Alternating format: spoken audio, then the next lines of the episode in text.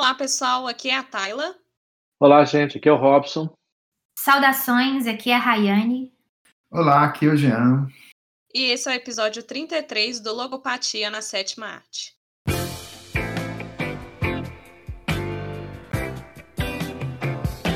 O filme que vamos discutir hoje é O Céu da Meia-Noite, de 2020, dirigido por George Clooney. Ele nos conta a história de Augustine, um cientista com uma doença terminal, solitário no Ártico, em um mundo pós-apocalíptico, que vê como missão impedir que uma equipe de astronautas voltem à Terra. A gente vai começar a nossa discussão hoje com aquela primeira rodada para cada um falar aí suas impressões do filme. É, eu vou pedir licença para eu ser a primeira hoje, já que na maioria eu sempre indico alguém para poder falar. É, eu não achei um filme ruim, eu acho que foi um filme bem feito. Eu gostei dos efeitos, gostei do, do cenário, fotografia muito bonita, trilha sonora também me chamou atenção. É, mas eu não daria uma nota 5 para esse filme, que eu acho que o cenário do filme ficou um pouquinho divergente do, do enredo em si.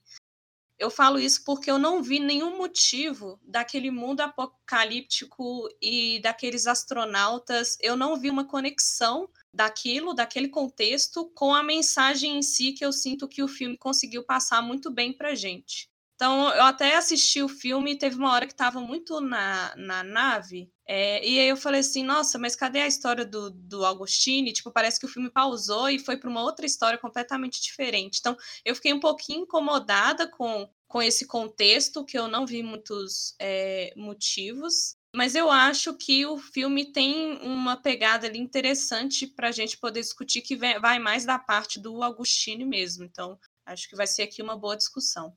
Você pode falar, você falou nota 5 numa nota de 0 a 5, né? Isso. E qual que é a mensagem do filme que você ah, mencionou? É, a mensagem que eu vejo do filme é mais do Augustine com uma sensação de arrependimento. Augustine é um homem solitário e eu vejo ele com arrependimento para com a filha dele. Então eu vejo ali um sentido dele conseguir estar próximo da filha em um momento que ele nunca esteve tão isolado igual ele estava naquele, naquele momento. E eu acho que talvez não seria uma mensagem positiva, mas é interessante, traz uma reflexão, né, disso de de mesmo você não estar preparado ali no momento, igual ele não estava para poder criar a filha, que ele sente essa esse arrependimento de não ter acompanhado o crescimento da filha. E no final, parece que todo o sentido dele tentar entrar em contato com a, a nave, né, com os astronautas, não, nem foi muito bem para impedir eles de voltarem. Eu senti que foi mais no sentido de eu preciso avisar minha filha, eu preciso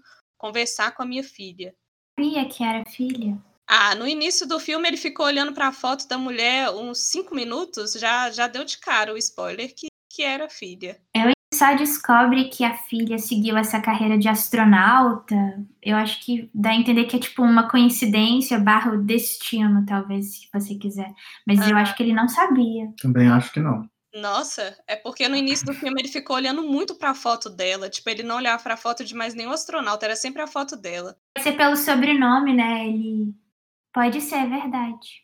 Mas foi coincidência. Porque desde o início também a menininha apareceu então, assim, eu já vi muita conexão. Na hora que eu vi ele olhando para a foto da, da mulher que estava lá, astronauta, e apareceu ah, uma menininha, eu já saquei, na, assim, por isso que talvez o filme perdeu um pouquinho a magia para mim, porque, assim, nos, nos 20 primeiros minutos do filme eu já tinha sacado que aquela menina era a filha dele, não existia, e que a, a Sully era a filha dele que estava lá na, na nave. E aí ele queria entrar em contato logo para poder falar com ela para ela não voltar, tipo, como se fosse uma missão de ajudar a minha família, igual a outra missão ali dos outros, né? Então eu vi essa conexão. Mas a mensagem que eu vejo mais é de relacionamento mesmo entre, entre pai e filha, que é essa parte do isolamento, que ele se vê ali arrependido do que ele fez com a filha dele e ele quer se redimir. Mas eu acho que eu já falei demais. É, vou pedir para Jean, pode falar aí o que, que você achou do filme. Então, eu, eu acho que eu já mencionei com algumas pessoas que é, é um filme que eu gostei de ver sem ter gostado do filme. É porque eu achei o filme um, um acumulado de clichês. É, a gente pode dividir o filme em três sessões, né? A, a sessão do Augustine, no polo no Ártico é, da, da nave e uma sessão menor que é aquela do, do, desfecho do filme, que é o contato entre a nave e o Augustino. O, o primeir, a primeira parte, essa ideia de um, vamos dizer, um lobo solitário, um eremita, um homem é, que tem falhas de comunicação com outras pessoas ao longo da vida e de repente encontra uma companhia que vai quebrar todo esse gelo, que vai fazer ele se conectar novamente com sentimentos e tal, porque é, que é o que acontece na parte do Agostinho, até porque assim, tirando é, é, a, a Tayla, né, que já pegou, assim, eu acho que a maioria das pessoas vai descobrir que é um, que, que, que a criança é parte da imaginação dele só no final. Porque tem no início do filme uma passagem que alguém está procurando a filha, e, enfim. Então, é, tem essa, é, isso, é, isso para mim é bastante explorado em alguns filmes. A parte do no espaço sideral, a, a, aquilo ali também é um acúmulo de coisas que já foram feitas.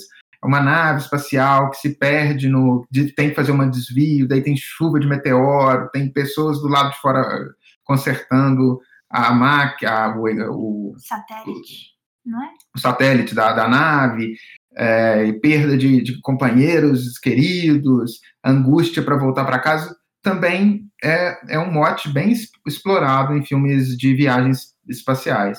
E no final das contas, aquela conexão que faz entre Augustine e a Sully, que na verdade Sully é o sobrenome dela, né? Sullivan, se eu me engano. Que aí a gente, daí finalmente eles falam o primeiro nome dela, Iris. Então assim, aquela conexão do amor, aquela conexão do fraternal, a, a, a, reconexão entre pais, pais e filhos naquele momento derradeiro. Eu achei isso também um, uma coisa muito repetida. E, e, agora, até nesses filmes de ficção científica, né, o, o Contato, o Interestelar, enfim, são filmes que que, que abordam essa, essa temática da relação entre o cosmos e o amor, e o pai e o filho. Enfim, eu achei um filme que se repetiu nas suas três fases.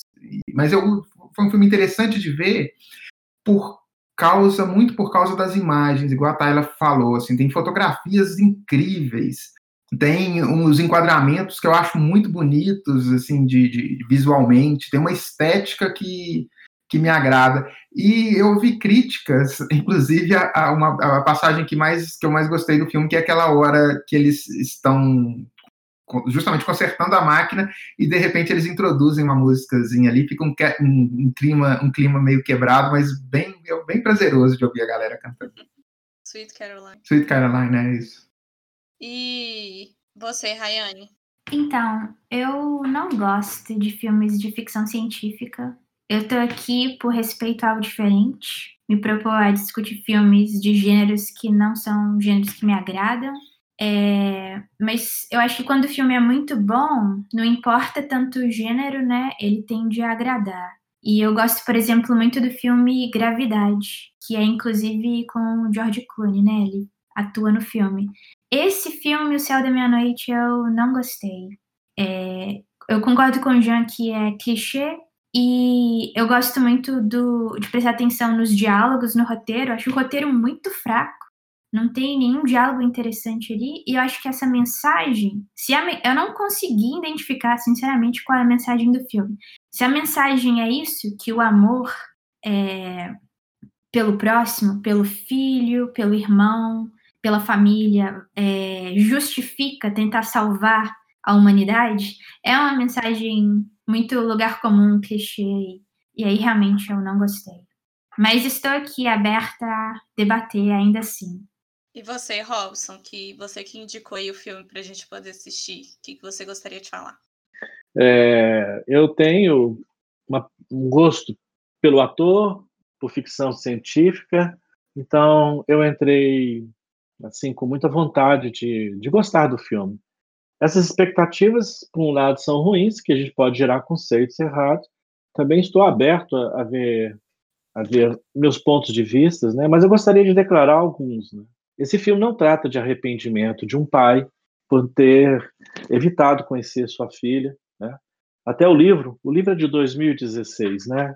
É, mas o, o, Clooney, que foi diretor desse filme, alterou bastante a história. Né? Por exemplo, a, a Sully, que é a Felicity Jones, né? ela engravidou. Eles, eles adaptaram, deixaram a gravidez passar no filme, mas no livro não tem nada de gravidez. Então, Tyler, eu acho que não tem nada a ver de arrependimento, de reconciliação, de uma catástrofe. Não, não, não existe isso.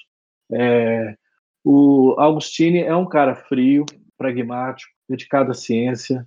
Esse tipo de perfil, esse tipo de cientista, eu sei que existe, eu conheço. Por outro lado, de alta sensibilidade. Tem sensibilidade, mas não tem, como a Rayane gosta de dizer algumas vezes, um trato social, um trato familiar.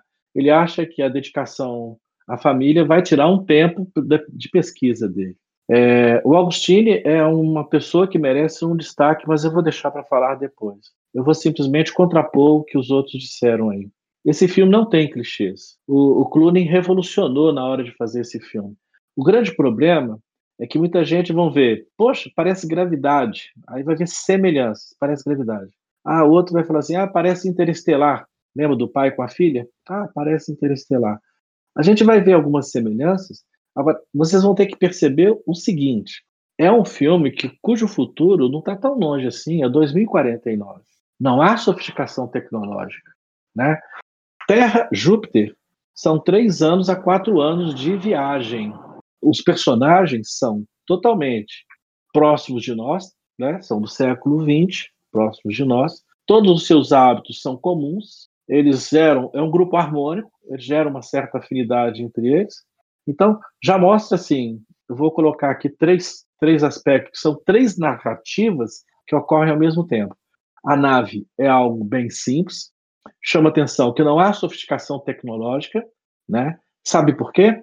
O Clooney não quis fazer com que as cenas de sofisticação, de aparato tecnológico futurista tomasse conta do enredo, né? Então ele evitou isso.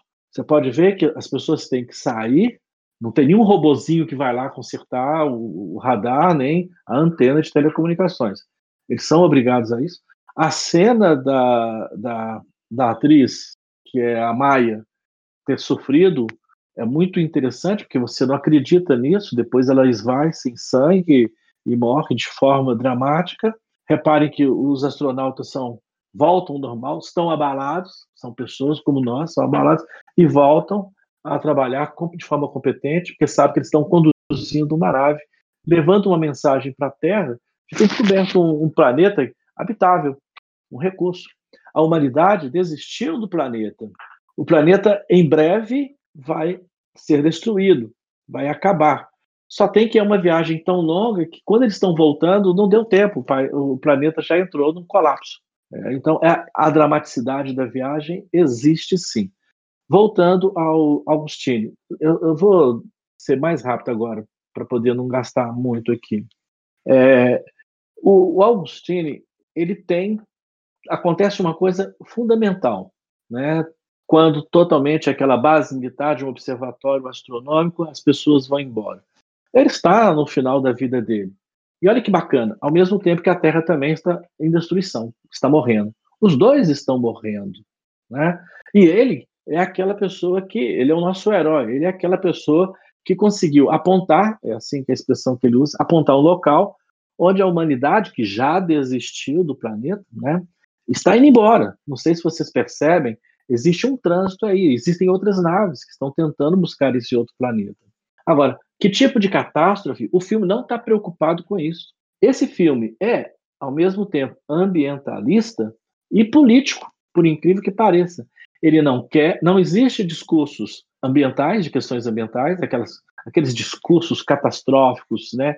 De, e não existe condenações, não existe apelo à religião, simplesmente a humanidade está sofrendo juntas. Então, eu acho que essa perspectiva foi uma felicidade do Clooney ele quis, ele mostrou o sentimento das pessoas se colaborando tanto na nave como na estação.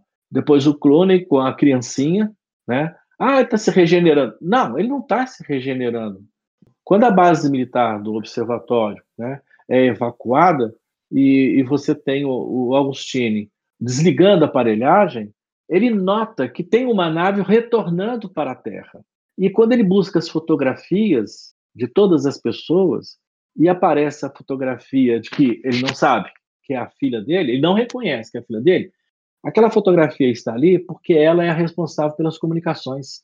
Então, se ele vai falar com alguém da nave, ele vai falar com aquela pessoa. Né? Então, é um contato com aquela pessoa que está retornando.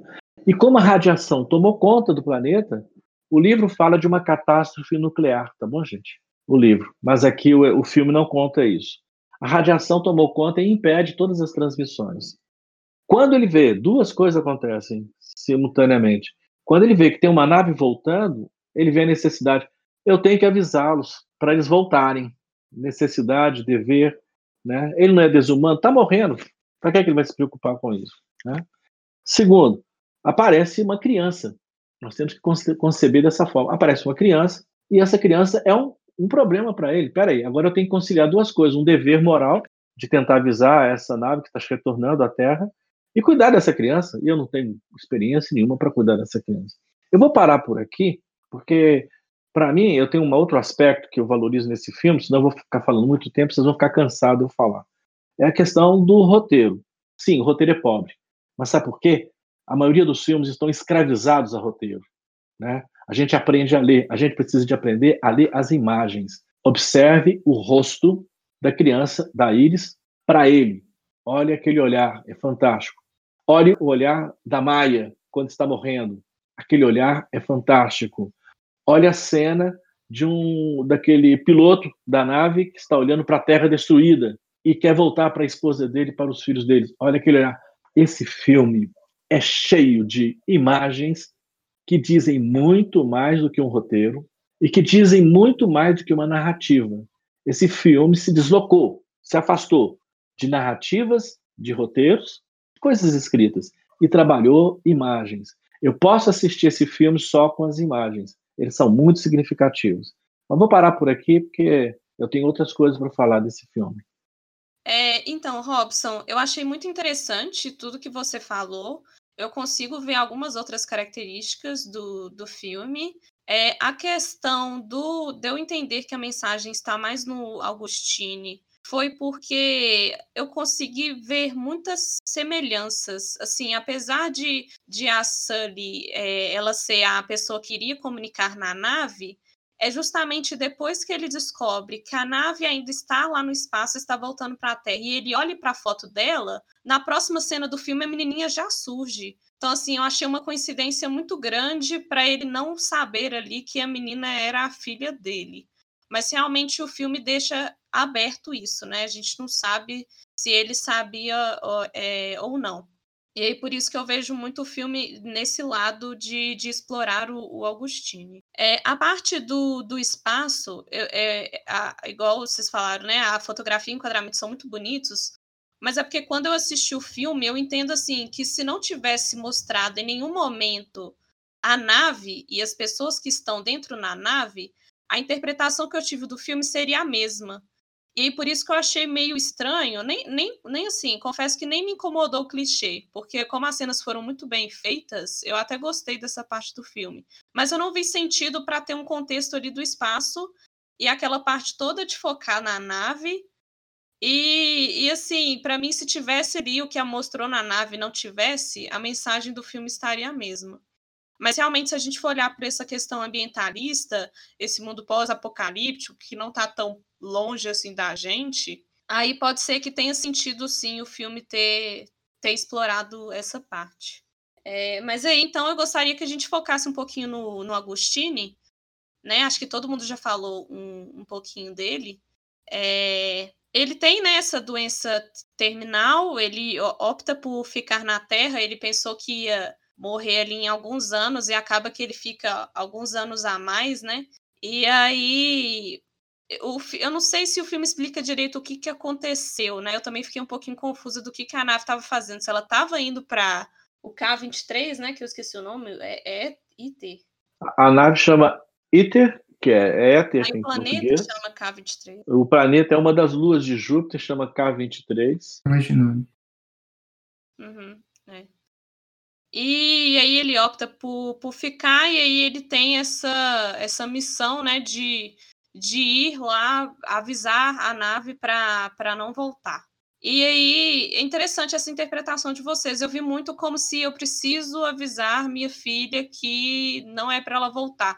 E engraçado que, assim, ele nem se importa com ele, né? E ah, uma coisa também que eu desconfiei que a menininha não existia, na hora que ele conseguiu contato com a nave, ele nem se preocupou em falar assim: não, gente, volta aqui que tem uma criança aqui, vocês resgatam essa criança aqui. Não, ele só falou, tipo, gente, não vem, pode, pode ir embora, deixa a criança aqui comigo. Na hora que ele falou isso, eu falei, ué, tem alguma coisa aí estranha.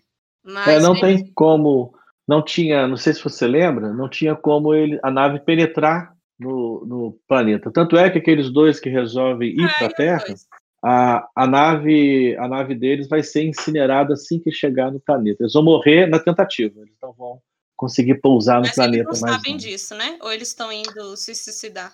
É, eles estão indo para o seu enterro. É. Que muito provavelmente é, não vai dar certo. Uhum. É, não coisa... sei se você. Só fazendo um paralelo com os animais. Alguns animais tendem a voltar aonde eles nasceram, você está entendendo? Há um, uma espécie de coisa instintiva de voltar para o seu lar, né, para onde você nasceu. Então ali é uma coisa muito forte. Né? O, no caso, o Sanches quer voltar para poder levar o corpo de Maia. Né? Enquanto que o capitão, o, Mitchell. o Mitchell, o Mitchell quer voltar porque ele prometeu à esposa dele de, de voltar. Né? Mas, na verdade, eles estão assim, totalmente. Eles levaram quatro anos de viagem, estão cansados de viajar. Para eles, não, a vida não importa, né? a, a, vida não tem mais sentido para eles. Então, se não for junto com a humanidade, né? é até uma questão boa para discussão.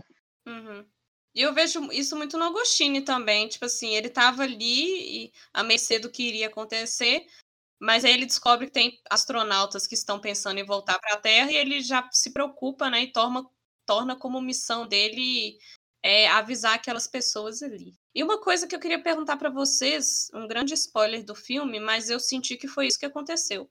No, na cena final do filme, quando ela tá conversando com ele e, e, ele não responde mais a ela, e ela até chega a falar, é, acho que o perdi, eu interpretei ali que ele morreu. Não sei se vocês também interpretaram do mesmo jeito. Sim, eu também acho que foi, morreu.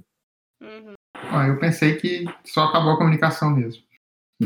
Porque, Exatamente. Aí, ó, a comunicação sentido. com a vida. Aí tudo faz sentido na minha teoria, que aí, assim, como a missão dele era conseguir falar com a filha, que ele já sabia que era filha, para voltar, para não voltar para a Terra, no momento que ele consegue falar com ela, ele termina a missão dela, tipo, pronto, agora eu posso, posso morrer aqui. Otário, nesse aspecto. Teoria, eu gosto. Você gosta da sua interpretação, né? Mas eu respeitosamente vejo de outra forma. Né? Uhum. É, tanto é que quando ele está no microfone e descem lágrimas, quando ele está conversando com a Sully, reparem que ele está assim, entendendo, porque a, a Sully está dizendo: Olha, você me inspirou, você me inspirou. E se fosse, se não fosse você, é, eu não estaria aqui. E aí fala assim, e, qual, e aí quando ele procura saber é, alguma coisa da relação, minha mãe né? A mãe dele é a Jean Sullivan, né? Aquela com quem ele apaixonou, etc. E tal. Teve uma filha que ele não, ele não quis cuidar. Quando ele, ele, ela fala que a mãe dela, Jean, Jean Sullivan, é, trabalhou com ele, ele faz toda a ligação. É aí que faz a ligação, desce as lágrimas, né? A criança, você vai notar uma coisa, toda vez que ela, ele está conversando com, com essa comandante da nave, da comunicação, a criança não está por perto. A criança é uma, um fruto da imaginação dele, que está é, simplesmente. É a criança que escuta, né? Mas aí quando ele começa a conversar com ela, a criança realmente desaparece. Ela desaparece. Então, é ali que há uma, um fechamento. Agora, olha que interessante. Ele simplesmente poderia falar assim: Oi, minha filha, não, mas ele não quer que ela saiba, né? Exatamente. Sabe por quê? Aí esse filme ficaria mais melodramático. Ele já fez tudo o que poderia ter feito. Né? Ele salvou, salvando a filha dele, sem saber. E ela está fazendo um elogio para ele sem ela saber que está conversando com o pai. Né? Essa, esse finalzinho é muito emocionante. Eu achei um melodrama. O melodrama, tipo assim, o cara simplesmente, ele tem a opção, né? Chega a ser machismo. Ele tem a opção de se vai cuidar da filha ou não. Ele gera, no sentido assim, né? Ele contribuiu. E, e agora se ele vai cuidar ou não. Aí é um pai completamente ausente, que depois a gente perdoa, porque no final das contas ele salvou ela, porque foi ele que apontou para um outro lugar habitável. E ela pode ir para esse outro lugar, uma vez que a Terra já não é propícia à vida. Eu, respeitosamente, vou discordar da Rayane quando fala que é melodramático. Melodramático, Rayane, seria se ele falasse assim: Sully, você é minha filha, eu sou o seu pai, me desculpe por tudo que você. Aí sim, arrependimento, né? Aí viraria um melodrama. Esse filme, para mim, foi até altruísta. Ele, ele continuou sendo o mesmo até o fim. Você vai falar assim, isso é frieza. Não, poxa, é uma situação é, catastrófica, né? Olha, gente, numa situação de, de dificuldades como essas, você se associa a seu inimigo, você trabalha com pessoas que você odeia, porque existem é, coisas mais importantes. Então, não só assim pessoas ruins como pessoas boas, você não procura se aproximar por gosto, mas por necessidade. Não tem sentido agora ela ficar sabendo disso. Ela vai sofrer um pouco mais. Eu que, que tratei do filme como um clichê, eu queria recuperar uma coisa que da, talvez. É, eu não sei se eu enquadraria em mais um clichê ou em uma. ou justamente o contrário, né? De um, que, é, que é uma inovação. Não sei, eu, eu realmente eu não sei como enquadrar isso. Que é. O, o Robson mencionou é, o aspecto de tanto o planeta está doente e morrendo, quanto o Augustin.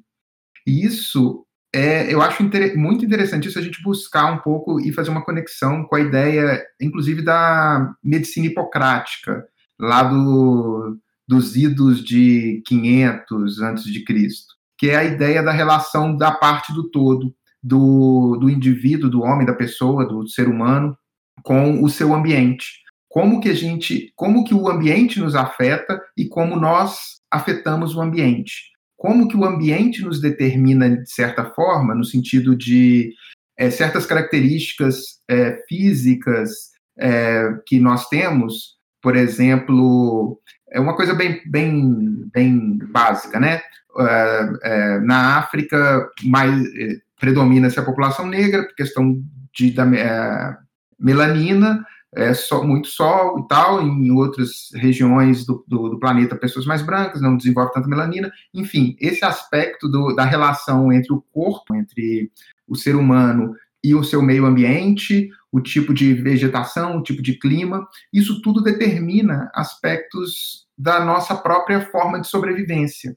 E quando a gente destrói esse ambiente, quando a gente participa da destruição dele, a gente está participando da nossa própria destruição. É, e, e, o Augustine, ele é uma, é, a relação do Augustine com o planeta, ele é, um, é, ele é um exemplo dessa relação entre a parte e o todo. Uma parte doente, o Augustine, com, dentro de um todo doente. E isso é bem, bem interessante dentro do filme, e, e foi ótimo que se inclua o personagem principal, a figura que está ali conduzindo toda a narrativa, tão doente quanto o planeta.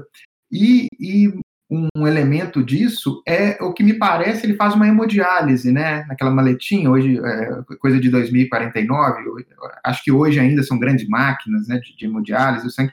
E esse, é, isso seria assim, uma filtragem né, do sangue, uma é, purificação do, do sangue, do, de um elemento do corpo que já não está funcionando bem, que não está conseguindo é, realizar suas, sua função orgânica. E aí, essa doença dele, essa necessidade de fazer exatamente a hemodiálise, é bastante significativa. E só para aproveitar aqui que eu falei do sangue, é, eu acho um elemento bem bonito dentro do sangue, bem significativo. Eu peguei algumas, algumas simbologias que eu não consegui decifrar, sinceramente. Por exemplo, é, o sangue. Eu acho o sangue importante. Toda vez que ele vai fazer a hemodiálise, a, a, a câmera foca no, no, no, processo, no circuito que o, que o sangue dele faz e é um circuito fechado de sair, purificar, voltar, sair, purificar, voltar. É um circuito fechado de ciclo. Quando a, a Maia ela morre, o sangue dela, que na hora que eles tiram o capacete, o sangue, desde antes, né, quando ela ainda está no espaço, a gente vê bolhas de sangue coagulado.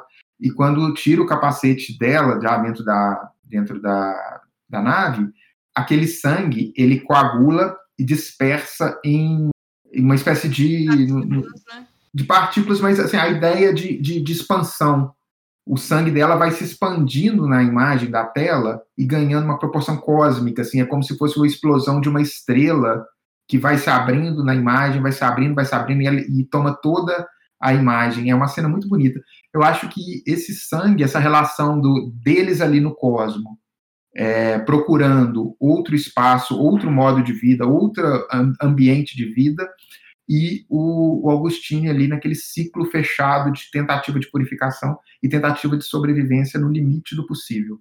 E ele perde a máquina e, naturalmente, ele vai morrer em algum tempo. Eu gostaria de dar créditos para essa cena da, da Maia com o sangue que eu. Sim, essa nunca, cena. Eu nunca tinha visto em algum outro filme. Eu achei muito interessante de ver realmente a gravidade faz isso com o sangue, né? Mas eu fiquei um pouquinho chateado que eu pensei que ia virar tipo um filme do Tarantino, ia acabar ali a gravidade, ia, sei lá, cair o sangue, fazer uma bagunça ali, mas não mostrou nada. Vai ser o grande mérito do filme, essa cena do sangue, que é muito bonita. Apesar, é uma contradição, trágica, né? que é uma cena né? de morte, é uma cena trágica, mas é uma cena esteticamente bonita. Uhum. Eu acho que o filme é bem simples, ele não se preocupa muito com, como eu já disse, né, do roteiro, de falas impressionantes, são falas curtas, as imagens é que são impressionantes, o olhar, né? Por exemplo, a, a Maia, quando está morrendo, é justamente aquilo mesmo, cai a pressão, né, a pressão sanguínea cai, você vai desmaiando, você vai como se estivesse adormecendo, adormecendo, né? E você apaga, né? Muito bem feito. É, sobre a simplicidade desse filme, vou juntar, vou juntar outras coisas aqui. Por exemplo, o George Clooney não, não quis se rejuvenescer através dessa, desses aparatos sofisticados do cinema para fazer o, o Augustine jovem. Ele pegou um outro personagem. Mas Isso ele demonstra a voz, né? Ele não modificou a voz, a voz continua a mesma. Não, modificou a eu, voz? eu li que, apesar de não terem utilizado né, o, o, essa tecnologia de rejuvenescimento, eles uhum. modificaram um pouquinho a voz do ator para poder ficar parecida com a voz do, do Clooney. Isso ficou bacana é. também. Esse ator é o Spock na, numa das franquias de Star Trek, Discovery, né? E aquele capitão da, do helicóptero que está levando as pessoas também é o Spock é o Spock de, de Voyager, uma outra franquia de Star Trek. E, e um pouquinho, o George Clooney, esse filme é muito pessoal, né? Eu vou falar mais uma vez, ele é político e ambientalista, e o Clooney faz questão de não ter o seu filme amarrado no roteiro, amarrado em aqueles malabarismos tecnológicos, efeitos especiais, ele faz questão disso, ele se foca mais na mensagem, né, essa mensagem, ele faz com que o, o futuro seja bem próximo. Reparem, ele, por ser um ativista ambiental, ele está querendo trazer uma coisa assim que nos incomoda, com certeza, porque toda vez que fala que, olha, o planeta vai ser destruído, está todo mundo calculando isso para o século 22. Está todo mundo imaginando que... E essas coisas podem acontecer agora, ou melhor, já estão acontecendo. Então é por isso que eu acho que esse filme traz uma mensagem qual, muito qual boa. É a mensagem Na parte humana, Robson, que você acha que o filme traz? Por incrível que pareça, apesar desse final melancólico, triste, aberto, totalmente aberto, porque o, o a K-23 é apresentado de forma maravilhosa, mas tudo bem, né? Outras naves estão a caminho, né? Isso vai ser, isso é, é outra parte. Tomara que não tenha sequência. Esse filme se realizou e não precisa de mais sequência. A mensagem desse filme, por incrível que pareça, chama-se esperança. Mas não a esperança de mostrar o caminho. Né? E sabe quem que é a esperança? São as próprias pessoas. Né? O Augustine, do jeito que é, né? a, a, a Sully, do jeito que é, né? Uh, todos, uh, eu acho que é uma questão de que quando estamos em perigo, nós nos aproximamos. Então, para mim, a mensagem é essa assim: oh, vamos nos aproximar, vamos nos aproximar e não deixar que, que a gente faça o que poderia acontecer aí no futuro breve, né? Sem propaganda anticapitalista, né? como já disse, sem aqueles discursos né, falando que o fim do mundo, etc. Tal, sem essa. Porque são palavras. Ele não quer conversar com palavras, ele quer conversar de outra forma. Aquelas pessoas que estão se deslocando ali, elas estão procurando seus familiares. O Augustine não vai sair, não é uma das razões que ele está morrendo, não. Ele não tem para onde ir. Porque ele era um bolsista, um astrofísico que usou sempre as bolsas de estudo e viajou o mundo todo. Ele conhece o mundo todo, quase todos os observatórios. Ele tem uma visão do mundo. E ele não tem um lugar para ir. Por isso que ele não vai com aquela, aquele helicóptero, um helicóptero até bem avançado, carrega muitas pessoas. Ou a nave, não sei. É, então, a, a, ele não tem para onde ir, e aí fica ali para poder ajudar a humanidade. Né? E as pessoas que estão morrendo estão indo para os seus familiares. Né? É, é, a destruição, é a destruição da humanidade que está acontecendo. E aí você vê que as pessoas estão se ligando. O, o, qual é o fio de esperança? Afetividade, afeição. Eles estão procurando seus familiares, vão morrer junto com os seus familiares. Por isso que esse filme é uma tragédia. Mas não há, quando há um apelo a virtudes, eles passam a ser melodramáticos. Para mim é, é, drama, né? É drama. Agora, não é um melodrama, né? Como a gente poderia imaginar. Eu sei que a Rayane acha que é, mas eu acho que é um ponto de vista. Eu também tenho que rever o meu. Mas Agostini, para mim, é o herói. E outra coisa, o Clooney dá para perceber, porque é ele. Se alguém for falar assim, qual é o valor desse filme? É a interpretação do Clooney. Sabe por quê? Porque ele se identificou com esse personagem. Ele parece que ele fez esse filme para ele, como ativista, como político. Dizem que ele está pensando na Casa Branca futuramente, né? Então ele fez esse filme para ele e está fazendo a propaganda dele muito sério. Olha, eu sou um ator e sei ser fazer filmes sérios. É um cinema feito de imagens conceito. Vamos pro, pro quiz? Podemos ir. Hoje o quiz é com o Robson. O que você trouxe pra gente? Bom, é um desafio, né? Eu vou trazer para vocês um diálogo, né? Tá. Esse diálogo tem duas pessoas, né? São duas pessoas famosas no cinema. É, ele está fazendo um, pra, um, um, café da manhã para sua amiga e de fundo tem uma música brasileira. E eu deixei o diálogo em inglês para ver se vocês vão conseguir decifrar. Posso colocar? Ah, a gente vai escutar o diálogo. Ah, tá. A música e o diálogo, tá bom? Vocês vão tentar identificar qual o filme. Pode ir? Pode.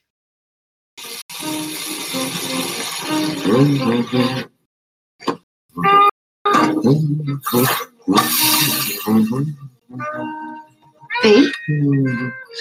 Ah, bonjour, mademoiselle. I just wanted to apologize for my reaction last night. Mm. I understand what you did for me, and I want you to know I am grateful. Yes.